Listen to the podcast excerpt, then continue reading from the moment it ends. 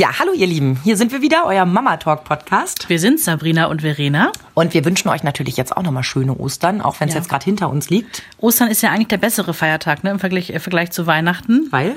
Ja, das ist nicht so ein Stress vorher. So, äh, Geschenke, äh, Familie, äh, was essen wir? Es ist Und das Wetter ist meist besser. Ja, ganz genau. Wir hoffen vor allem, dass ihr alles im Garten gefunden habt. Nicht, dass es euch geht wie Verena. Die hat ja was Tolles an Ostern gefunden. Erzähl doch nochmal. Ein fälliges Osterei. Wir haben einen Hundewelpen bekommen an Ostersamstag. Oh Gott, sie ist so niedlich. Sie sieht ungefähr aus wie ein Malteser in schwarz, aber die Rasse heißt anders. Bolonka. Bolonka, könnt ihr ja googeln. Die ist so niedlich. Und ich würde jetzt mal schätzen, hast du sie gemessen?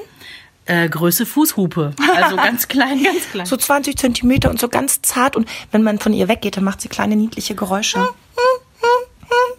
Und deswegen haben wir uns gedacht, sollten wir auch noch mal in die Zeit zurückreisen, als unsere Kinder geboren wurden, also die, Die ohne ohne Fell. Fell. Und deshalb herzlich willkommen zu unserer neuen Folge. Der Mama Talk. Der Podcast von Antenne Niedersachsen. Von Mamas für Mamas. Ach Gott, ja, ein Hundewelpe. Ich glaube, davon träumen ganz viele, weil ich sage ja immer, entweder das erste Kind hat Fell oder das letzte Kind hat Fell. Wie ist denn jetzt eigentlich? Jetzt habt ihr die ersten zwei Nächte hinter euch? Es ist wirklich, es erinnert wirklich so an so einen Säugling wieder im Haus. Wir haben die alten Gitter wieder aufgestellt, weißt du, diese ne, Türgitter, weil sie darf keine Treppen gehen. Sie würde sofort da durchfallen. Da mussten wir alles wieder sicher machen. Henry hat ja noch im Wohnzimmer eine Spielecke, die haben wir also auch wieder abgegittert, so wie ne, vor acht Jahren damals. Das ist total witzig. Ich habe auch nicht gewusst, wenn ich diese Gitter noch mal raushole, habe ich gedacht, für ein zweites Kind irgendwann mal. Nein, jetzt für so ein kleines Fellknäuel. Und ähm, ja, nachts, die erste Nacht. Wir waren um 1 Uhr raus, wir waren um 3 Uhr raus, wir waren um Gott. 5.30 raus, ja, um 7.30 sind wir dann aufgestanden.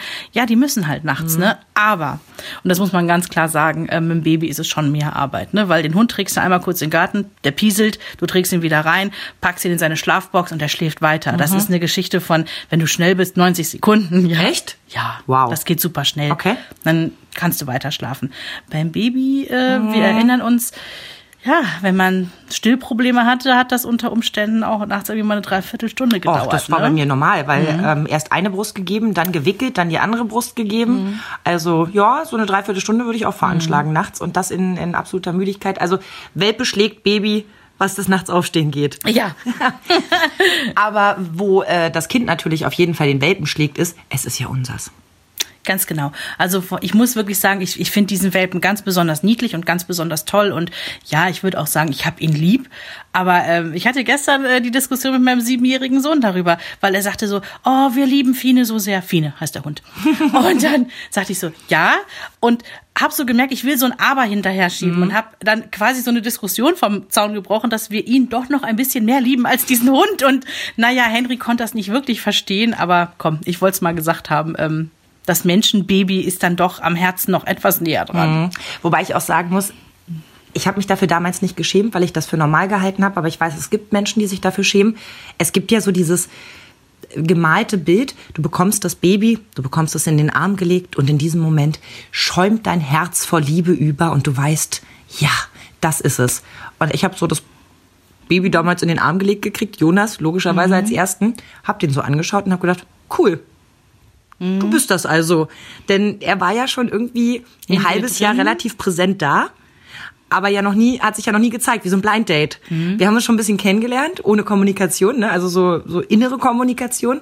Und jetzt war er auf einmal da. Aber es war nicht so, dass ich gedacht habe, oh mein Gott, hier ist die Erfüllung meines Traums. Ich werde die Welt, äh, also dich vor der Welt beschützen. Mhm. Das kam mit jedem Tag. Und ich habe das Gefühl, es hat immer noch nicht kein Ende erreicht. Also Ja. ich habe das Gefühl, es wird jeden Tag ein bisschen schlimmer, weil die Liebe größer wird. Aber es war nicht so, dass sie auf einmal so da also ich war. glaube, das Ding ist, dass diese Geschichten wie, oh, in dem Moment, wo das Kind in deinem Arm liegt, du erfährst eine Liebe, die du noch nie erlebt hast. Genauso wie diese Geschichte, ah, der ganze Geburtsschmerz ist in dem Moment weg, wo sie das Kind.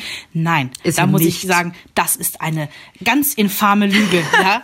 Das haben sich doch Männer Ja, ausgedacht. das ist wirklich Bullshit. Aber das soll nicht heißen, dass das nicht für manche so sein kann. Ja, das, das kann schon sein, dass manche so empfinden. Nur ich glaube, wir müssen in dieser modernen Welt, in der wir leben möchten, sollten wir schon darauf hinweisen, gerade werdenden Müttern, lasst euch diesen Bullshit nicht Genau. aufbinden, weil wenn es nicht so ist, braucht ihr euch nicht, nicht Ja. schämen oder Ja. nicht fragen, ob ihr irgendwie nicht in Ordnung seid.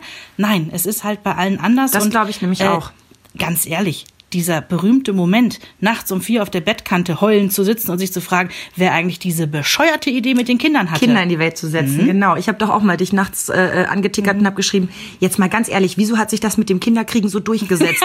so, um dann ein halbes Jahr später das zweite zu bekommen. Also ja, es ist einfach eine sehr, sehr anstrengende Zeit und auch das davor ist ja schon anstrengend. Also dieses mhm. Kind erst mal zu bekommen mit all seinen Ängsten und, und, und, und all diesen Unbekannten, die da auf einen zukommen. Ja. Ähm, ich finde, das ist ja schon ja ein ziemlicher Einschnitt in, in dein eigenes Leben. Und dann zu erwarten, dass du danach sofort Platz machst für jemand Neues und sagst, hey, hey, juhu, finde ich schwierig. Aber ich bin auch niemand, der sich spontan in, in jemanden also bist über beide Ohren verliebt zum Beispiel. Das gibt es mhm. ja auch, diese, diese Menschen, die sagen, ich habe den gesehen und ich wusste einfach, mhm. der ist es und er sagt dasselbe über sie und die heiraten irgendwie nach zwei Monaten und mhm. sind den Rest ihres Lebens glücklich. So wäre ich nicht.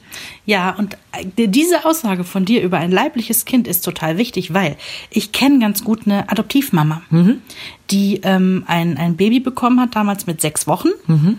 Und die ganz lange gebraucht hat, um diese Muttergefühle zu entwickeln. Da gibt es Gott sei Dank, da gibt es ja so, ich weiß nicht, nennt man das Selbsthilfe oder so Treffen ne? Mhm. mit anderen Adoptiveltern dann, die können sich austauschen, die kriegen auch psychologische Betreuung. Aber stell dir das mal vor, mhm. da wird dir ja ein Baby in den Arm gelegt, was du im Zweifel immer süß findest und das ist auch hilflos und das löst irgendwas in dir aus, aber es ist nicht sofort Mutterliebe. Nee, es ist mehr ein Beschützerinstinkt in dem mhm. Moment, ne? Ähnlich wie man das vielleicht mit einem Patenkind hat oder, mhm. oder mit Kindern im, im, Freundeskreis, die man so in den Arm nimmt und sagt, oh Gott, wie wunderbar. Aber deswegen würde man es ja nicht mit nach Hause nehmen und sagen, es ist jetzt meins, ne? Mhm. Ja, das stimmt schon. Da machen die Hormone eine ganze Menge.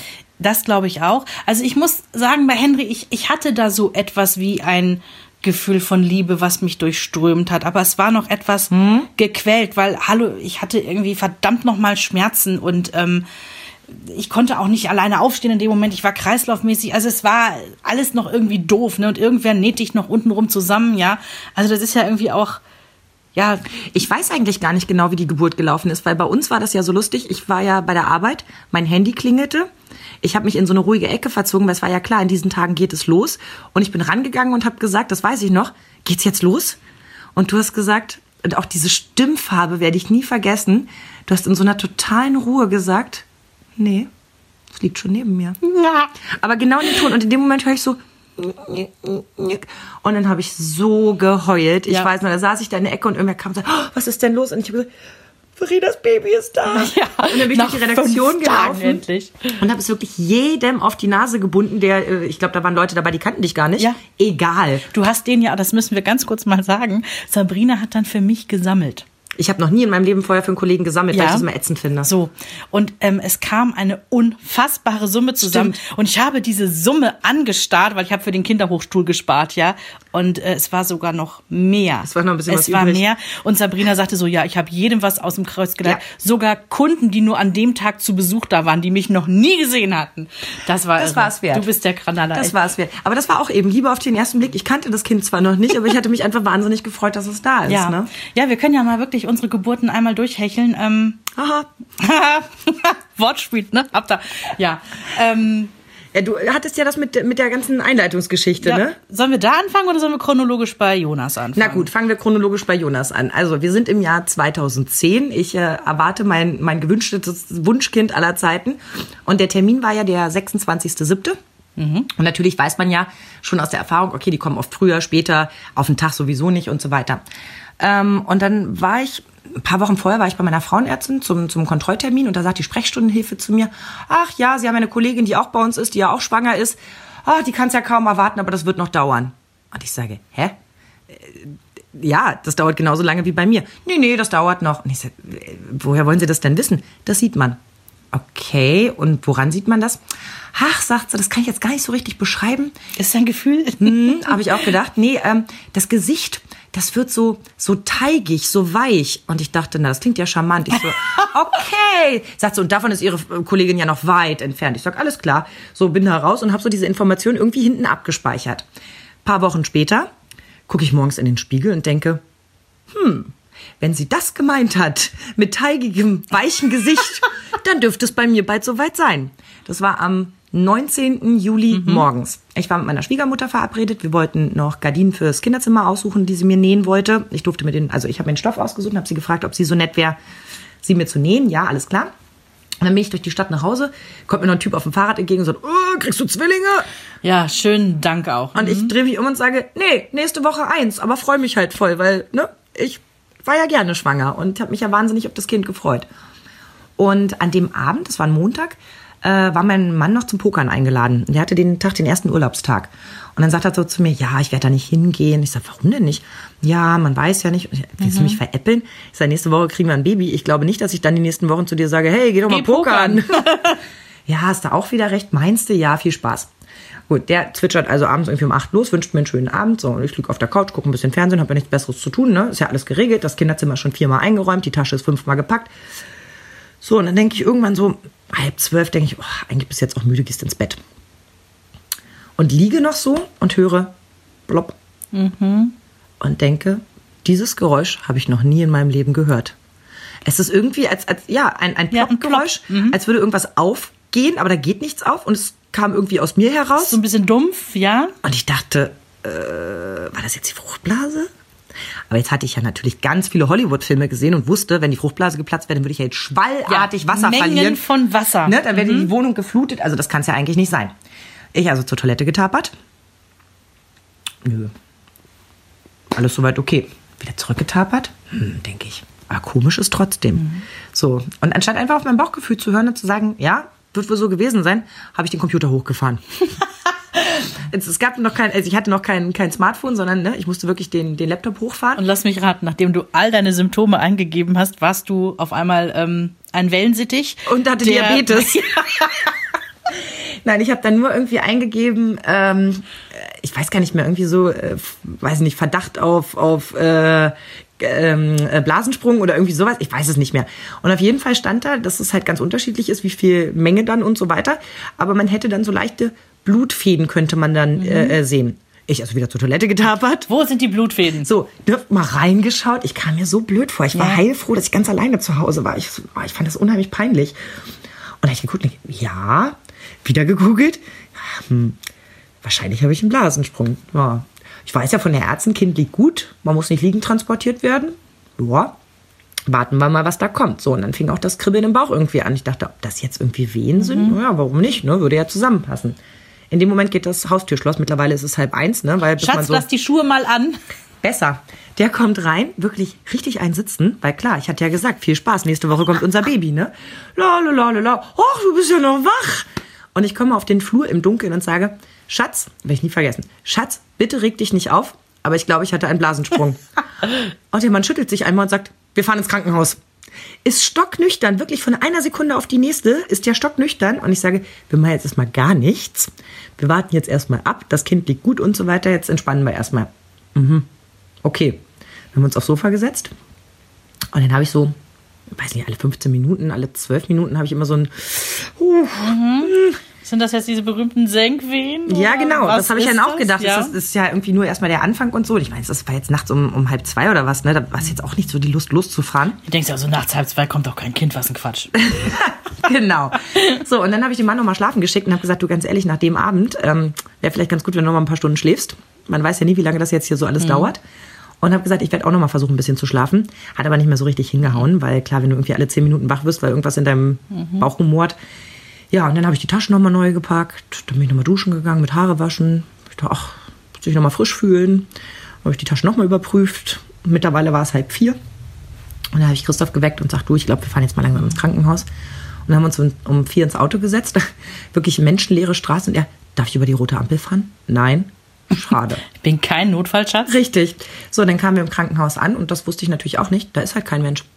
Also klar, da sitzt einer im Empfang und klar, im Kreißsaal sind auch Menschen, aber du kannst jetzt keine äh, Anmeldung machen. Und was viel schlimmer ist, du kriegst keinen Kaffee. Bis auf diesen, da steht irgend so ein Plörrerautomat einer, gibt's da keinen Kaffee. Alles klar, gut. Da ja noch so viel Zeit war, sind wir erstmal losgetapert. Das war allerdings schon ganz schön anstrengend, muss ich sagen, weil ich, wie gesagt, mittlerweile waren ja schon mal so sechs, sieben Stunden vergangen. Ne? Ich war jetzt schon sechs, sieben Stunden mit meinen Venen beschäftigt, auch wenn sie unregelmäßig kamen. Aber, Aber es hat sich doch jemand mal dich angeguckt, Genau, oder? wir sind dann hoch und dann sagt sie, ähm, nee, zu dem Zeitpunkt noch nicht, weil äh, noch so viel Zeit war. Dann sind wir erstmal durch den Stadtteil gelaufen, auf der Suche nach einem Bäcker. Da sind drei Bäcker, damit ich einen Kaffee kriege. Ich wollte unbedingt einen Kaffee. Es, in diesem Moment gab es nichts Wichtigeres für mich, als einen verdammten Kaffee zu bekommen. Und dann sind wir äh, an drei Bäckern vorbei. Es gab keinen Kaffee. Die haben alle erst irgendwie um sieben aufgemacht unter der Woche, wo du denkst, Was wo für Schweine, was hier? denkt ihr euch denn? Genau, an so einem Tag. So, und dann bin ich also mit letzter Kraft irgendwie wieder da ins Krankenhaus zurückgetapert. Und dann sind wir auch hoch und dann hat sie ein, CTG geschrieben. Und da hatte ich so eine unglaublich charmante Schwester, die glatt zu mir sagte, ja, machen Sie ruhig Ihre Witzchen, Sie wissen schon, dass es noch schlimmer wird, ne? Ja, danke dafür, hoch motiviert. Und dann kam meine beste Freundin ins Krankenhaus und meine Mama, die hatte ich mir ja hinbestellt, weil wir hatten vorher abgesprochen, der Mann kommt nicht mit. Wir wollen das beide nicht. Wir, äh, ich möchte es gerne mit meiner Mama und meiner besten Freundin machen. Und die war ganz sauer, dass ich sie erst so spät angerufen habe. Hm, da war es mittlerweile irgendwie um elf oder so oder um zehn. Also alles noch total entspannt.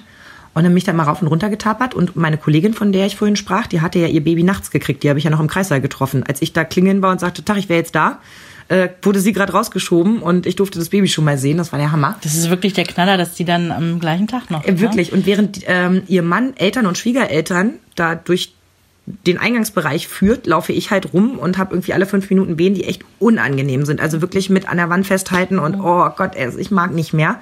Und dann kommt er zu mir, legt seinen Arm um meine Schulter und sagt, hey, das ist alles ganz normal. Und da habe ich ihn angeguckt und habe zwischen zwei zusammengepressten Zähnen gesagt, sieh zu, dass du Land gewinnst. und ich glaube, das hat er auch verstanden. Männer, die gute Ratschläge geben. Der hat aber später auch die Geburt so schön äh, äh, erzählt, als hätte er selber das Baby bekommen. Ja, natürlich. Also wirklich, da ist mir gar nichts zu eingefallen. Ich war schon in so einer Laune, dass ich dachte, den nächsten haue ich einfach um. Und ja, mittlerweile war es dann irgendwie so 13 Uhr. Und dann äh, haben wir mal, also ich hatte schon ein Bett, hatte ich auch schon bekommen. Aber äh, was willst du da auf dem Zimmer rumhängen, wenn du alle paar Minuten Wehen hast? Also bin ich gelaufen, gelaufen, gelaufen, auch in der Hoffnung, dass ein bisschen was passiert. Soll ja auch gut sein. Genau.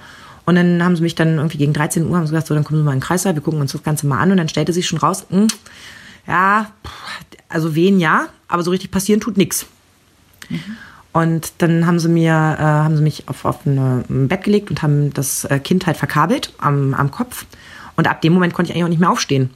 Klar. Ja, im Nachgang weiß ich, das war somit das Blödeste, was ich machen konnte. Aber es war wohl eine unerfahrene Hebamme und eine unerfahrene Gebärende. Das hat nicht so ganz gut gepasst. Hatte dann eben zur Folge, dass in dieser Geburt gar nicht mehr viel passierte. Ähm, dann um 17 Uhr hatte meine beste Freundin mal gefragt, ob es nicht mal Zeit wäre, mir irgendwie ein Schmerzmittel zu geben. Und dann sagte die Schwester so, ja, hatten wir auch überlegt, aber sie ist noch so gut drauf. Ja, schön, danke. Woraufhin meine Freundin dann zu ihr sagt, ja, die wird auch unter Presswehen noch einen Witz machen, es wäre, glaube ich, mal an der Zeit. Ja, dann bestellen wir mal den Anästhesisten. Kommt sie zehn Minuten später und Für sagt, die berühmte PDA. genau, kommt sie äh, zehn Minuten später und sagt, ja, wir rechnen mit dem ähm, Anästhesisten so in anderthalb Stunden. Der ist jetzt gerade äh, im OP und hat danach zwei PDAs und käme dann zu Ihnen. Ja, alles klar. Ich war sowieso schon jenseits von Gut und Böse, also nicht mehr wirklich ansprechbar. Und dadurch, dass das Kind angeschlossen war, konntest du ja auch die Herztöne immer sehen. Ja. Auch das Kind fand das irgendwann nicht mehr so witzig. Ja. Wir waren ja mittlerweile, also wie gesagt, Mitternacht ging es los. Mittlerweile reden wir so von 17 Uhr. Und ähm, ja, dann guckten die immer mal wieder. Also es ist ja dann so, dass du da alleine gelassen wirst, logischerweise, weil kann jetzt nicht die ganze Zeit jemand neben dir stehen und die Hand halten. Im Film ist es immer so ein ganzes Ja, Team von ja, Ärzten, ja. Schwestern, Hebammen, aber ja, in und die echt Hebamme ist immer gleich die beste Freundin und so. Mhm. Nee, eher nicht so. Und ja, dann kam äh, die Anästhesistin, hat mir die PDA gesetzt. Lustigerweise das Formular, ich drückte es meiner Mutter in die, in die Hand mit den Worten, lies es dir ruhig durch, sag mir, wo ich unterschreiben muss. Als würdest du dir dann noch Gedanken Ja, da drüber sind machen. ganz krasse Fragen drauf. Ich musste das nämlich auch in diesen, aber dazu kommen wir gleich. Aber du hast da keinen Nerv mehr. Ja, zu. und jetzt mal ehrlich, was ist denn die andere Option? Zu sagen, ja, okay, ich möchte gerne äh, gefühlt hier sterben. Ich weiß nicht, ob das äh, rein technisch dann wirklich passiert, aber vom Gefühl her war ich fix und fertig. Ich hatte jetzt 18 Stunden Wehen. Äh, Na gut, das war mittlerweile 19 Uhr. Ähm, ich hatte wirklich überhaupt gar keine Lust mehr. Und dann äh, hat mir die PDA gesetzt, ging dann wieder raus und irgendwann gingen die Herztöne vom Baby wirklich von ähm, unter, unter 40 auf über 130 und das aber im Sekundentakt Nicht gefühlt. gut, ne? Ja. Und ich habe da gelegen und dieses Gerät piept auch ab einer bestimmten Zahl, ne? wenn Ja, es unter etwas geht. Aber wie? Und dann ist irgendwann Gott sei Dank meine beste Freundin raus und meinte so, ich möchte bitte, dass jetzt jemand kommt. Ja, wir kommen jetzt. So, und dann kam die, guckte auf das Gerät und sagte, ach du Scheiße. Ging wieder raus und auf einmal hatte ich um mich herum drei Schwestern, Mhm, Auf einmal war das Team aus dem Film da. Mhm. zwei Ärzte. Ähm, eine fing an, hektisch ohne Wasser und, und äh, Schaum zu rasieren, weil sie sagte so, wir machen jetzt einen Notkaiserschnitt. Krass. Und ich, was?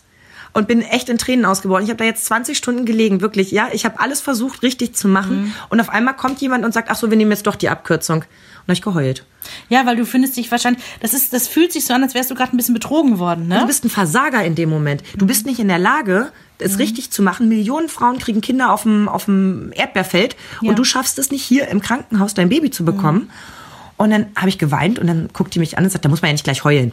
Oh Gott. So, und dann hatte ich aber Glück, daneben steht eine, eine Schwester, ein bisschen älter, guckt mich an, aber wirklich nur mich und sagt, doch, da darf man auch mal kurz traurig sein. Und da war ich ihr wahnsinnig dankbar für, weil in dem Moment ist für mich echt eine kleine Welt zusammengebrochen. Ich habe keinen Geburtsplan gehabt, wie das Ganze laufen soll. Mhm. Aber ich bin davon ausgegangen, ich gehe ins Krankenhaus, ich kriege ein Baby und dann drückt man mir das in den Arm Mhm. und dann ist alles ganz wunderbar. Und ähm, es war mittlerweile auch, es ging gar nicht darum, dass ich meinen Plan nicht erfüllen kann. Es ging darum, dass ich mittlerweile wirklich Todesängste um mein Baby hatte. Ja. Diese Herztöne gingen. wupp. Ja, da geht's gar nicht um deine Schmerzen. Genau. Das ist wurscht. Das ist völlig ja. egal. Und dann habe ich zu ihr gesagt, kann ich nicht vielleicht noch auf den Trampolin springen oder so? Kann ich noch irgendwas tun? Und sie, nee, wirklich, wir müssen jetzt. Mhm. Und dann kommt der Arzt und sagt so, ja, alles klar, äh, Vollnarkose. Und dann war das nächste Mal für mich, dass ich gedacht habe, scheiße. Du bist ganz passiv und du bist von jetzt auf gleich raus. Ja, und ich bin die Letzte, die dieses Baby kennenlernen wird. Ich wusste noch nicht mal, ob es ein Junge oder ein Mädchen wird. Ich wusste nur, wir kennen uns und ich bin die Letzte, die es sehen wird. Und dann kam die Anästhesistin, die ich anderthalb Stunden vorher getroffen habe, in dem Moment rein und sagt, nee, nee, nee, wir müssen keine Vollnarkose machen. Ähm, die junge Frau hat eine PDA, ich kann da was draufspritzen. Und dann schreit er die an, da können wir nichts draufspritzen, wir haben keine Zeit. Und man muss immer noch bedenken, ich liege da nach 20 Stunden Wehen mit Todesangst um mein Baby und denke mir so, echt jetzt? Da fangen Jetzt die an, sich die sich noch. Das kann anzuschreien. Und daraufhin hat die den aber zurück angebrüllt und schreit ihn an und sagt, wenn Sie mich vor fünf Minuten angeklingelt hätten, dann würden wir es auch locker noch schaffen. Und hat ihn beiseite geschoben und ist zu mir gekommen und hat gesagt, wie möchten Sie es? Und da habe ich die angeguckt, also wirklich, ich hätte die küssen können in dem Moment. Hab gesagt, bitte, bitte, bitte keine Vollnarkose. Sagt sie, machen wir. So, und dann sind wir los in den OP. Und dann hat sie mir ähm, was gespritzt und hat ähm, sehr eindringlich mit mir gesprochen und meinte, ähm, als erstes meinte sie, soll ich ihren Mann holen? Und ich so, auf gar keinen Fall. Ich habe vorher immer gesagt, wenn was Schlimmes passiert, musst du kommen. Als es soweit war, habe ich gedacht, um Gottes Willen, wenn ich denke, Der was ich gerade für eine Angst habe, der, der stirbt hier. Wenn der geholt wird alleine. Ich habe immer zu meiner Freundin und meiner Mama gesagt, wenn ihr rausgeht, ihr sagt Christoph, dass alles in Ordnung ist. Ihr sagt ihm, dass alles in Ordnung ist, dass alles gut ist, dass das jetzt gemacht werden muss, dass ich hier in besten Händen bin, dass alles gut ist. Ihr müsst mir das versprechen. Ja, machen wir.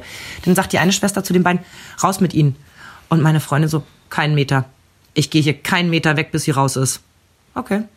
Und meine Mama ist ihr heute noch dankbar dafür, weil sie dann beide in der Ecke stehen geblieben sind und nicht gehen mussten. Oh nein, ich kann will dich nicht zum Weinen bringen, sehr Schatz. gut vorstellen.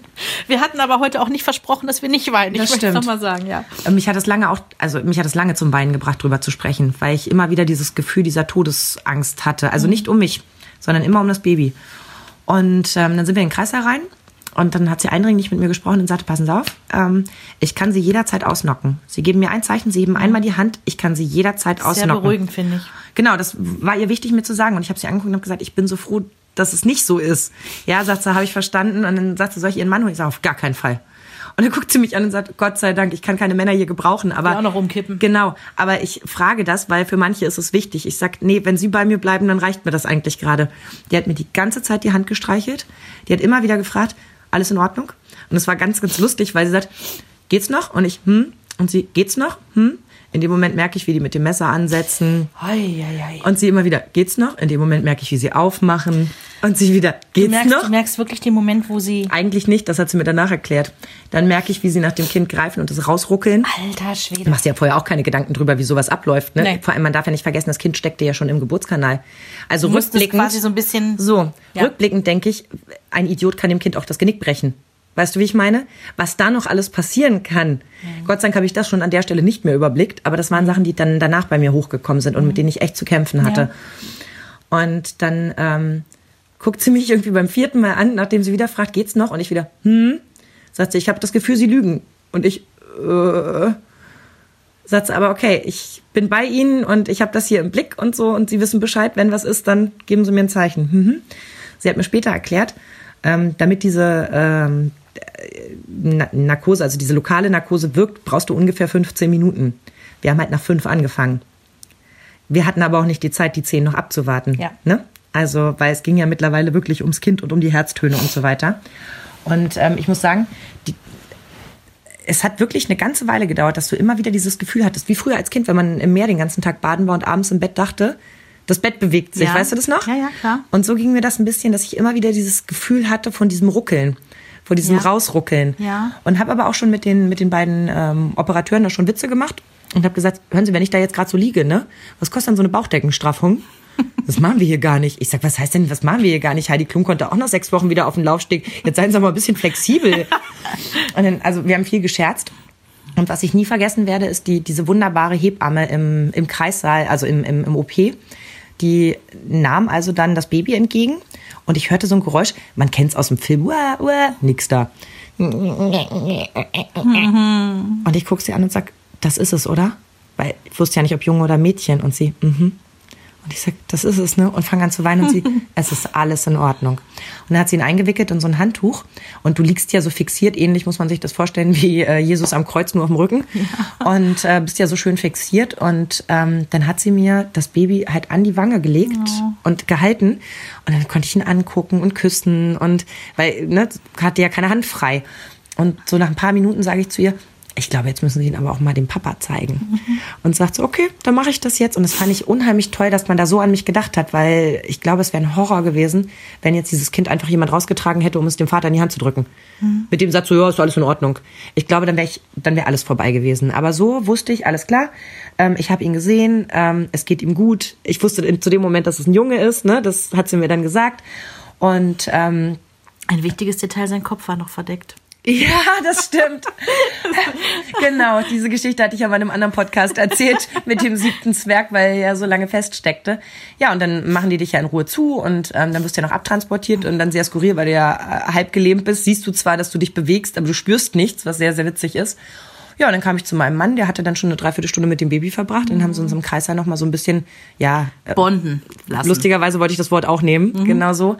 Ähm, und dann haben wir da noch ein bisschen zusammen gestanden und dann bin ich in mein Bett, also in mein Zimmer gekommen und dann ist er nach Hause gefahren. Das war eigentlich der schlimmste Moment dann am Ende, dass ich gedacht habe, ich würde gerade alles dafür tun, dass der sich jetzt an mich ranwuppt und wir hier einfach zusammen liegen bleiben können.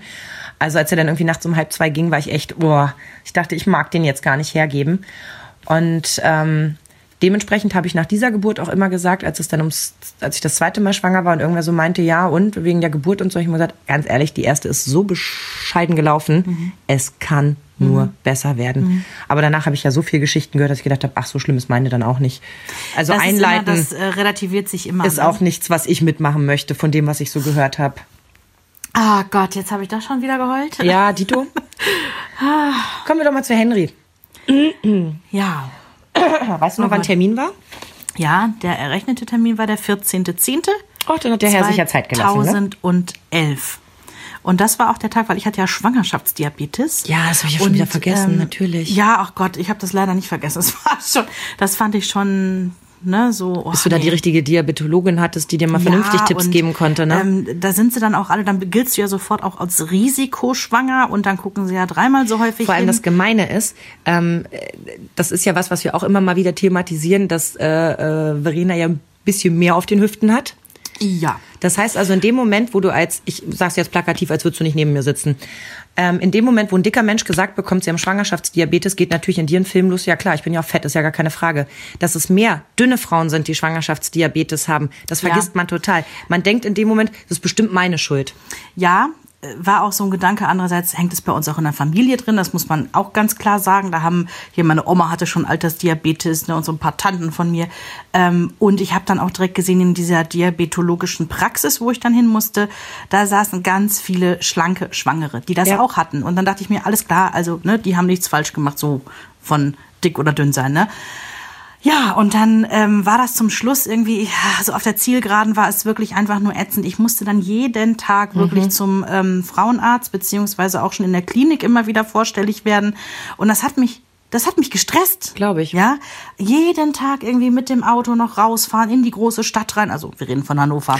ähm, aber irgendwie war das stressig und dann hieß es auch so, ja, und das Kind, was sie da drin haben, das ist jetzt auch schon so groß und hm, nee, da machen wir Einleitung am ET, also zum errechneten Termin. Gehst du morgens früh um 7 Uhr, musste ich im Krankenhaus sein. Und dann war ich an einem Freitag, war ich sieben morgens Uhr morgens im Krankenhaus. Dann kriegte ich diesen ersten Einleitungscocktail und ach, ich, ich kriege nicht Wie mehr auf die das Reihe. Zeug eigentlich? Ganz widerlich. Ich habe ja Ist generell das viel oder wenig? Das war viel und ich habe ja generell Probleme mit Flüssigkeiten. Also ich mag ja zum Beispiel auch schon keinen Traubensaft mhm. oder andere, mhm. äh, also jegliche Medikamente in flüssiger Form. Oh mein Gott, da musst du mich vorher fast in Narkose legen, dass ich das runterkriege. Ja, und dann geht das los, ne? Du kriegst so einen Einleitungscocktail und irgendwann kriegst du auch dann andere Medikamente noch dazu. Ja, und dann denkst du dir so an Tag eins, hm, passiert gar nichts. Weil so in einer idealen Welt gehst du ins Krankenhaus, du wirst eingeleitet und jeder denkt dann so, ja, du wirst eingeleitet. geht die Tür auf und so, dann geht geht's. die Tür auf, na, hinter ist das Baby, ja, hinter Tor 1 war das Baby. Ja, genau. So, und dann ähm, Tag 1, es passiert gar nichts. Ab Tag 2 hatte ich Wehen und die haben auch richtig scheiße wehgetan. Ich denk so, yay, yippie, jetzt geht's los. Ja. Wir also mal wieder in den Kreissaal. Ich kann dir gar nicht sagen, wie oft ich Oh in diesen Einleitungstagen in diesem Kreissaal war. Ich kannte jede Schicht, ich kannte jede Hebamme, ich kannte jede Schwester. Ich habe jeden Arzt schon kennengelernt. Man Also kommt sich so blöd vor, oder? ja, ich kannte aber auch jeden Kreissaal. Ich konnte dir auch irgendwann sagen, welcher ist farblich der schönere. Ne? und ja, Tag zwei, da waren dann die Wehen. Und dann sagte aber die Hebamme sofort, na ja, am Muttermund ist gar nichts. Ich so, ja, wie jetzt? Und dann sagte sie, na ja, die Wehen, die sie jetzt haben, das sind ja nur künstliche Wehen, durch diese Einleitung eben hervorgerufen. Und die sind ja nur dazu da, damit der Körper checkt, was er machen muss, weil wir brauchen schon die echten Wehen von ihnen, damit der Muttermund aufgeht. wusste ich gar nicht. Und ich so, ja, wie jetzt? Und, und die ganzen Wehen, die ich jetzt habe, sind unnütz? Ja, ja. Die sind nur dazu da, dem Körper zu sagen, komm, Alter, jetzt mach mal. Und ich so, alles klar. Und, und sag noch so. Geht das mit naiv- Sport auch? Entschuldigung. Sehr schön. Ähm, ja, und ich war auch noch so naiv. Ich dachte so, na ja, also am zweiten Tag wird's dann ja wohl da sein. Ihr Körper wird ja jetzt auch begreifen, wenn das So. alle so können, dann wird das meiner ja auch können. Es kommt Tag, Tag drei. Da hat die Moral wirklich einen Tiefpunkt erreicht gehabt. Konntest du nachts überhaupt noch schlafen? Also wenn Nee, du mit diesen nein, unnützen Wehen. Nee, das waren ja, genau, die, die waren unregelmäßig, aber sie waren irgendwie immer da, diese Schmerzen. Ich konnte nicht mehr schlafen. Ich war völlig übermüdet und war auch ähm, unleidlich. Ich war richtig unleidlich. Und ich habe dann auch zum Hasen gesagt, am dritten Tag, wir fahren jetzt nach Hause. Hier gibt's kein Kind mehr. Wir fahren nach Hause. Und er so, äh, wie jetzt? Wir können doch nicht nach Hause fahren, das ist bestimmt auch verboten. Und ist dann auch noch irgendwie rausgetabert und hat gefragt, so, äh, dürfen wir das Gelände verlassen? nein, nein, Sie bleiben auf dem Gelände, weil wenn es losgeht, müssen Sie ja sofort und Haftung und keine Ahnung was. Und ich zum Hasen gesagt, ich will nach Hause. Ich hätte dich nach Hause gefahren. Der Hase hat mich nach Hause gefahren. Ein guter Mann. Wir sind also dann vom Krankenhaus Hannover, ne, wir waren ja im gleichen entbunden, ähm, sind wir wieder nach Henigsen gefahren, in Henigsen angekommen, hier zu Hause, wie Falschgeld rumgelaufen, gedacht, nee, fühlt sich auch scheiße an, lass uns wieder zurückfahren. Wir also wieder zurück ins Krankenhaus gefahren. Aber das muss so sein. So. Und gute Männer Oh. wissen das. Dann kam Tag vier, ich habe nur noch geheult und war auch, ich kann mich da auch an, an vieles nicht mehr erinnern, weil ich da einfach auch schon zu müde war. Und dann kam endlich der Abend des vierten Tages. Es war 21.30 Uhr und ich liege im Bett, versuche zu schlafen, zu dösen, was auch immer, in meinem Zimmer. Und der Hase war Gott sei Dank bei mir. Wir hatten so ein, wie heißt das, Familienzimmer. Familienzimmer. Und es macht Blob. Ne, das berühmte Geräusch. Und ich auch verunsichert. Und denk so, So witzig, ne? Einerseits intuitiv weiß man genau, was Mhm. passiert ist. Und dann setzt so dieser neumoderne Verstand ein. Kann das sein? Ist das Ja, so? bei mir war es tatsächlich, es gibt ja verschiedene Blasensprünge und Blasenrisse. Bei mir war es tatsächlich so einer, es wurde dann auch sofort wirklich feucht. Und witzigerweise, ich musste eben so schmunzeln bei diesem Satz, wo du sagtest, Schatz, bitte reg dich jetzt nicht auf, aber meine Fruchtblase, genauso war es nämlich. Der Hase neben mir am Schnarchen und ich rüttel so. Liebevoll. Hase, Hase. Hase. Hä? Was, was, was? So, bitte reg dich jetzt nicht auf. Ach, zu Aber schön. meine Fruchtblase ist gerade geplatzt. So, wir dann, ne, Bademantel an, Schluffen an und mal wieder in den Kreissaal geschlappt. Wir kannten den Weg. Morgen, noch. Claudia. Bernd. genau. Schön, dass ihr wieder da seid. Genau. Und dann, ja, waren wir endlich da. Und dann sagte sie, ja, das war die Fruchtblase, aber am Muttermund ist noch nichts, ähm, nee, das wird noch nichts, können sich noch mal hinlegen. Und ich so, ernsthaft jetzt, ich habe Wehen und meine Fruchtblase ist geplatzt, Ich ja. Ich bin jetzt hier den vierten Tag schon am Einleiten. Ich gehe doch jetzt nicht noch mal ins Zimmer. Dann sagt sie, passen Sie auf, wir machen einen Deal. Ich gebe Ihnen jetzt so eine, ich weiß nicht, was für ein Medikament das ist. Ich gebe Ihnen jetzt so eine richtige Knockout-Spritze. Die gibt's hinten in dem Popo. Und davon können Sie noch mal ein bisschen schlafen. Und dann kommen sie in zwei, drei Stunden wieder und dann haben sie ein bisschen Schlaf gesammelt. Und ich so, mhm. Und diese Spritze soll mich jetzt ausnocken, haha. Und sie so, ja, die ist, das ist richtig heftig, das Mittel. Und guckte meinen Mann an, sie müssen sie nach der Spritze sofort aufs Zimmer bringen. Und Keine Umwege. ja, pass auf. Und das war so lustig. Ich drehte mich also auf die Seite, weil ins, in den Gesäßmuskel muss diese Spritze rein. Aua. Ich weiß. So, und ich sah nur, ich habe die Spritze nicht gesehen, aber Jens, der mir gegenüber stand, guckte auf diese Spritze und ich sah nur in seinen Augen. Nett, nett, nett, nett. Oh, wie gemein. Ja, das war ganz schlimm. So, und auf jeden Fall hatte ich diese Pferdespritze dann im Hintern. Und dann hat der Hase mich wirklich gerade noch so aufs Zimmer bekommen. Ich habe schon angefangen, Hase, ich habe wie besoffen gelallt. Aber du wolltest sie hab- nicht verführen, oder? Nein. Nein, aber ich habe wirklich jetzt gerade noch ins Bett geschafft, habe noch gelallt und gelacht und habe tatsächlich noch für anderthalb Stunden geschlafen. Ah, das wäre unser Moment gewesen. Ah, ja, Da das wäre wirklich. Und dann, als ich wieder aufgewacht bin, ähm, hatte ich irgendwie auch schon so starke Wehen, dass ich dachte so, komm, ey, das muss jetzt was am Muttermund getan haben. Und dann kam ich rein und dann sagte sie, ich kann dir nicht mehr sagen, wie viel Zentimeter, aber sie sagte, so, damit können wir arbeiten. Jetzt bleiben wir hier und jetzt arbeiten wir und jetzt ne, holen wir das Kind da raus. Und wie viele Stunden dann Das noch war gedauert? Mitternacht. Oh Gott. Das war Mitternacht. Um ja, in den nächsten Stunden habe ich diese schlimmen, diese Vorwehen gehabt, also die nicht die Presswehen, Ja, ja, weil da die, denkt die das man ja, also ich habe immer gedacht, oh Gott, diese Presswehen, wenn du wirklich das Kind da rauspresst, das muss das Schlimmste sein. Da schreien die Frauen auch Nein. immer. Das war eine Erlösung nachher, das vorweg und diese Wehen davor, die waren asozial. Dann hat mir auch noch mal die Hebamme gesagt, ja, also das sagen wird den Frauen oft vorher nicht gesagt, aber diese Einleitungswehen sind einfach richtig asozial. Naja, das sind die, die den Weg frei machen. Das darf man mal nicht vergessen. Ich habe auch immer das Wort Wehe nicht so richtig kapiert, Mhm. bis man das dann mal hatte. Es ist halt wirklich jede Welle. Mhm. Und jede Welle schiebt es nach vorne im besten Fall und öffnet halt die Garagenausfahrt. Ja, ja. Ja. Wir hatten eine Freundin mal so treffend gesagt, man braucht das jetzt nicht schönreden. Es ist nun mal so, als müsste man eine Gartenliga auskacken. Von den Proportionen her. Ne? Und Das finde ich jetzt ein bisschen, naja gut, also ich hätte es ein bisschen romantischer ja, ich, ich, formuliert. Also ich, das ist also auch nicht mein Sprech gewesen, ne? Aber ähm, ja, dann waren wir endlich im Kreissaal und um drei Uhr habe ich dann gesagt, äh, wäre jetzt der richtige Zeitpunkt, um diese PDA bitte zu bekommen, weil ich habe mich ähm, vor Schmerzen auf dem Boden des Kreissaals gewälzt. Oh Gott. Und ich habe vorher auch gedacht so, nee, du hast dich ja wohl im Griff.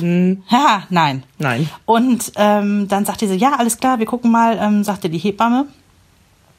Hat einen Anästhesisten gesucht und sagte so, mm, Jetzt ist eigentlich schon zu spät, ne? Nee, nee, nee, nee, es war noch nicht so spät, es war wirklich genau der richtige Zeitpunkt. Aber die hatten ja an dem Abend, wo ich dann unbedingt mein Kind kriegen musste, ist ja ein Bus vorgefahren, noch mit anderen Hochschwangeren, die schon am Entbehren war, äh, am Gebären waren. Die sich nicht so angestellt haben wie so, du. genau. Es waren tatsächlich von vier Kreissälen, waren vier Kreissäle belegt, plus zwei Notkaiserschnitte, Oh auch alles parallel. Irgendwie sechs Frauen parallel entbunden und eine wurde mir gesagt, sogar im Wartebereich, da ging es irgendwie schon los. Also es muss, diese Nacht war irre wohl. Ne?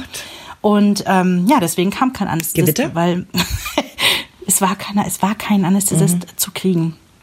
Ein Wort noch zu meiner Hebamme. Schichtwechsel war ja irgendwann. Ich habe ja Mhm. sehr viele Schichtwechsel mitbekommen. Und die erste war so eine ganz liebe, nette Junge, wo ich dachte so, ey, super, mit der möchte ich mein Kind entbinden. Ja, aber 6 Uhr morgens sagte sie, es tut mir so leid, ist, ne? Ich hab jetzt So, Feierabend. und dann kam so eine resolute Russin rein. Ich denk so, nein, das ertrage ich nicht. nicht. Ich brauche jemand, der mich jetzt ein bisschen halt Detail, weil ich war moralisch echt, ich war durch, ja. Und die war Eigentlich genau richtig. genau die richtige, ja, ne?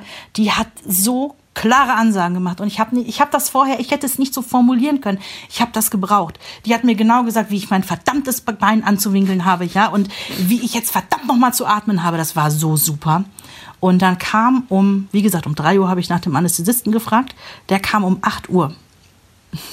Kein Witz. 8 Uhr morgens kam der Anästhesist rein und dachte immer, so, wir könnten jetzt.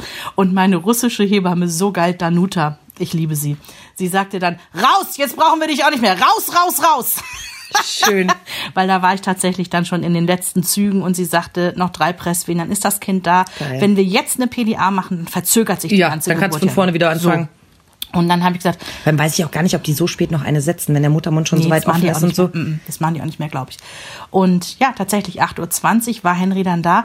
Und das Lustige ist, ich habe gefühlt ja tagelang in den Wehen gelegen. Und sie hatte dann zum Schluss, kurz bevor es dann raus war, das Kind, hatte sie Jens so einen Drücker in die Hand gegeben. Und die Hebamme sagte, sobald ich gleich jetzt sage, dann ist der Kopf draußen, dann müssen Sie drücken, weil dann brauchen wir einen Arzt. Und ähm, dann sagte sie so unvermittelt, jetzt. Und Jens so, wie jetzt? Ja, jetzt drücken. Den Knopf drücken. Sie haben nur eine Aufgabe, und ich Mann, sag, drücken ja, Sie auf den Knopf. Und ich sag auch so, wie jetzt? ich müsste es doch wissen. Es ist total verrückt. Ich habe es gar nicht gecheckt, dass jetzt gerade die letzte Geil. Wehe da ist, wo dieses Kind dann endlich rausflupst. Ja, und als er raus war, weil ich so müde war, ich kann mich an vieles nur schemenhaft erinnern. Es ist echt manchmal schade, aber Ach, vielleicht auch manchmal ganz gut. Aber es war so, er lag dann da so und dann sagte auch die Hebamme oder Ärztin, ich weiß es schon gar nicht mehr, zu Jens, möchten Sie die Nabelschnur durchschneiden? Und Jens so, ähm, äh, die, die, ich weiß nicht. Und dann die, die Russin dann so, natürlich machen Sie das. und so, weißt du, so schnipp, schnapp. Und Jens so, oh mein Gott, das war ja viel fester, als ich gedacht habe. Ich denk so, Alter, jetzt kipp hier nicht um, ja. Das Aber- ist dann die Geschichte. Die Frau, die erst das Kind nicht gekriegt hat und die Alte ist dann umgekippt, als es da war. Und das war so, er lag dann da so noch quasi zwischen meinen Beinen und wurde ich noch begutachtet, weil er war wohl ein bisschen blau. Mhm. Er hatte ja die Nabelschnur ein paar Mal um den Hals gewickelt, aber das habe ich alles nicht mitbekommen. Und ach genau, ich habe ja vergessen, zwischendrin waren ja die Herztöne auch schlecht Mhm. bei Henry. Da mussten die ja auch, also als er noch in mir drin war, haben die dann gesagt, wir müssen jetzt mal Blut beim Kind abnehmen. Und ich so naiv, wie ich bin, dachte so, ja, wie Wie? jetzt? Hm, ich weiß. Ja, und dann die kam die Ganz Ärztin schlimm. und holt Blut aus dem Kopf Ja. des Kindes. Ja. Und sie guckte mich nur an, lächelt und sagt blond. Und ich denk so, was genau meint sie jetzt? Das habe ich bei meiner vergessen, äh, äh, bei Jonas, als dann einer dieser Ärzte mal kam, weil die Hebamme dann sagte, mm, und so, da müsste jetzt mal einer gucken. Das war noch lange, bevor die Herztöne so schlecht wurden. Kommt der Typ rein und ich habe wirklich schon krasse Wehen, ja. Und sitzt, also ich sitze auf so einem, auf diesem Bett und wie in so einem Gynäkologenstuhl. Und als die Wehe kommt, greift er halt von unten einmal ganz tief rein. Ah. So, und jetzt ich, ne? Typisch ich. Stellt euch vor, ich im Gynäkologenstuhl, ja, also rücklings liegen. Aua. Der Bauch bis zur Decke hoch, weil hochschwanger, Baby kommt ja gleich, ja, der Typ greift rein und ich schnelle wie ein Klappmesser mit dem Oberkörper nach oben, gucke den an mit einem Tötungsblick und Mit sage, deinem Eisblick. Mhm, und sage, Ihnen macht's auch Spaß, ne? Der hat geguckt wie ein verschrecktes Häschen. Der, also wirklich wie aus so einer Lethargie gerissen, guckte der mich an mit großen Augen und sagte, äh, Entschuldigung, ich sag, Sie haben keine Vorstellung, wie weh das tut. In der Wehe und ohne Vorankündigung. Es war nicht so, dass er gesagt hat, passen Sie auf, wenn die nächste Wehe kommt, nicht erschrecken. Ich muss dann mal reingreifen, um zu Der gucken, wie es dem Baby sogar geht. Angst, dass du dich verkrampfst, ne, wenn er das ich sagt. glaube, weiß es der hat nicht. sich darüber keine Gedanken gemacht, weil er ein Idiot ist. Ja, das kann Meine auch sein. persönliche Meinung. Ich glaube, dass du gerade in solchen Ausnahmesituationen, ich hatte damals das Buch von Katja Kessler, dieses äh, Mami Ja, ja, das hatte ich auch. ich habe drauf geschworen, ich fand, die hat vieles echt gut auf den Punkt gebracht. Und was ich besonders mochte, weil ich mir das direkt äh, hinter die Ohren geschrieben habe, rechnen Sie damit, dass viele verschiedene Menschen in viele verschiedene Körperöffnungen Ja, gucken ja, werden. ja, da wirst das du heißt, du vollkommen musst, schmerzfrei. ja, du musst wirklich deine Hemmschwelle komplett vorne an der, an der Garderobe abgeben. Mhm.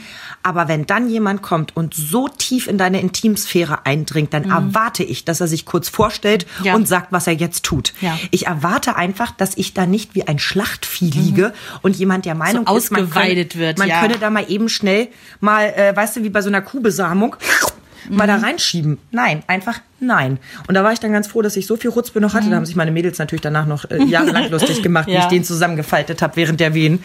Aber es geht gar nicht. Ähm, du hast dich ja jahrelang noch darüber lustig gemacht, was ich dann der Ärztin erzählt habe, die mich zusammengeflickt hat, ne? Danach. Hattest du das nicht der vorher beim Reinschieben in den Kreißsaal erzählt? Ich habe die Geschichte nämlich gerade Nee. letztes Wochenende wieder erzählt und die Leute haben sich totgelacht. Also richtig geht die Geschichte so, dass die Ärztin, die mich dann zugenäht hat. Und ich ne? dachte immer, es wäre die Hebamme gewesen, als sie dich in den Kreis, also in den, in den Links geschoben haben, in den Kreissaal. Nee.